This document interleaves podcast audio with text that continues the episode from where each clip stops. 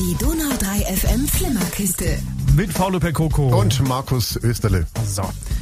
1991 hat ein äh, Film das Licht der Welt erblickt und die Lichtspielhäuser dieser Erde um den es eine große Kontroverse damals gab, ob der teilweise dann doch sehr explizit, also für die damalige Zeit, sehr expliziten Erotikszenen oder Erwachsenen-Wrestling-Showcase.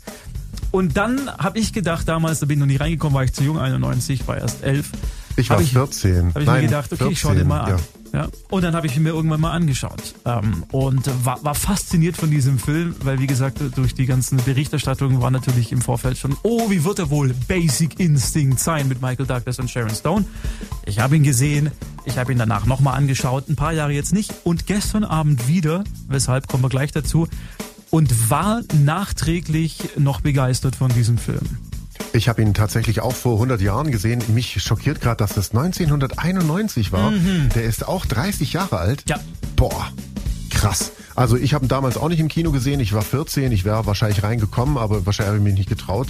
Weiß ich nicht. Ja, auf jeden Fall hatte ich damals Anfang der 90er meine Leidenschaft für Soundtracks, für Filmmusik entdeckt.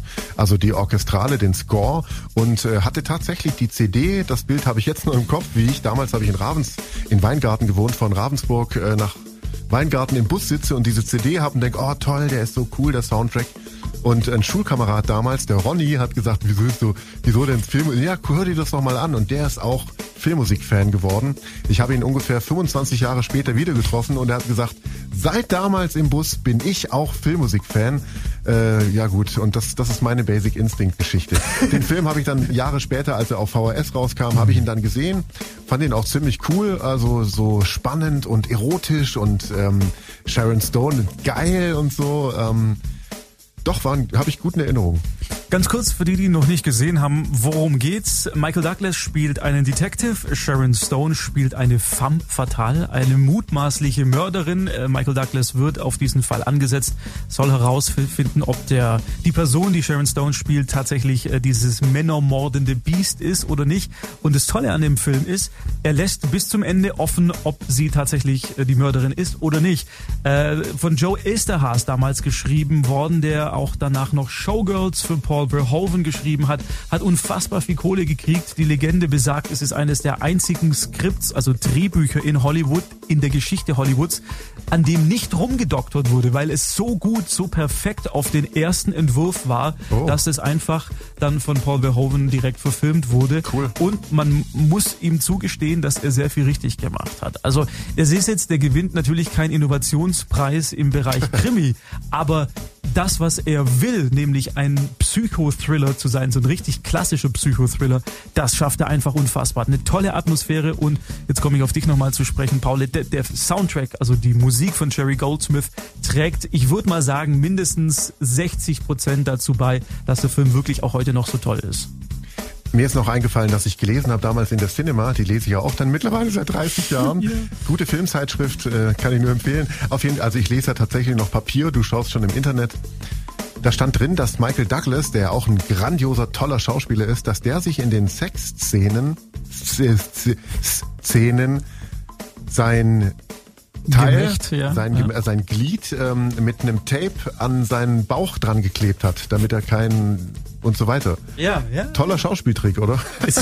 Hat offensichtlich funktioniert. Wobei man ja auch damals schon gemunkelt hat, haben sie nicht vielleicht doch was miteinander gehabt? Also ja, wurden die sechs Szenen, ja, genau, wurden die sechs Szenen, wenn die Kamera so. aus war, nochmal quasi zu Hause bei einem von beiden in der Villa nachgespielt. Möglicherweise. Ich fand auch Sharon Stone nicht nur sexy und erotisch in dem Film, sondern die war so, äh, man wusste nicht, ob man jetzt vor der Angst haben soll oder die toll haben soll, also äh, finden soll. Die, äh, die Rolle war echt richtig stark auch. Hat sie danach ja auch nochmal in bisschen einer Variation wiederholt in Sliver mit, ich glaube, William Baldwin hat damals neben ihr die Hauptrolle gespielt, aber der war nicht mehr ganz so erfolgreich und der war auch nicht mehr so clever, weil halt dieses Ding dann schon irgendwie durch war. Es gab sogar noch einen zweiten Teil, der war Direct to Video oder DVD, aber das kannst du völlig vergessen, das war Dreck. Was ich sagen will, ist, dass dieser Film auch heute, knapp 30 Jahre nach seinem Erscheinen, absolut noch empfehlenswert ist für einen gemütlichen Abend zu zweit zu Hause, selbst wenn man ihn schon zwei oder dreimal gesehen hat. Er wirkt einfach nach wie vor toll. Das liegt an den Superschauspielern. An der Kameraarbeit muss man von Jan de Bond, der danach Speed gemacht hat als Regisseur. Ja, der sagt mir was. Muss man auch noch, ähm, der hat auch mit Paul Verhoeven sehr häufig zusammengearbeitet, auch noch hervorheben. Also der ganze Film ist unfassbar klassisch, ist unfassbar toll, hat sehr viel Charme und sehr viel Mystery und Thrill in sich und gibt es jetzt als Ultra HD 4K Version. Eine, eine Blu-ray ist auch noch dabei von, äh, ich glaube, Studio-Kanal, Studio genau, äh, zu kaufen im Handel und natürlich auch zum Streamen. Ja, ab Mitte des Monats irgendwann, glaube ich, erst. Ne? Genau, 17.06. Ähm, wollte ich auch nochmal fragen, kurz bevor du in die ja. Musik gehst, wie war denn die 4K, also wie war denn die Qualität? Hast du einen Unterschied bemerkt? Äh, also klar zu VHS sowieso. Sie haben das ganze Ding nochmal neu abgetastet, direkt vom Kamera-Negativ, wie das okay. immer so schön heißt. Also die beste Quelle, die man haben kann. Und wenn man bedenkt, dass 35 Millimeter eigentlich noch höher ist als 4K von der Auflösung, also es sieht wirklich richtig, richtig gut aus. Die Farben cool. sind toll, es ist sehr, sehr scharf in beiderlei Hinsicht. Also berühmte, richtig, richtig cool. Die berühmte Beinspreizszene. Ja, die ist auch mit dabei und sehr, sehr sichtbar. Also, Basic Instinct für alle, die mal wieder einen erotischen Abend verbringen wollen, ab dem 17. Juni als 4K Ultra HD und als Blu-ray zu kaufen und zu streamen natürlich.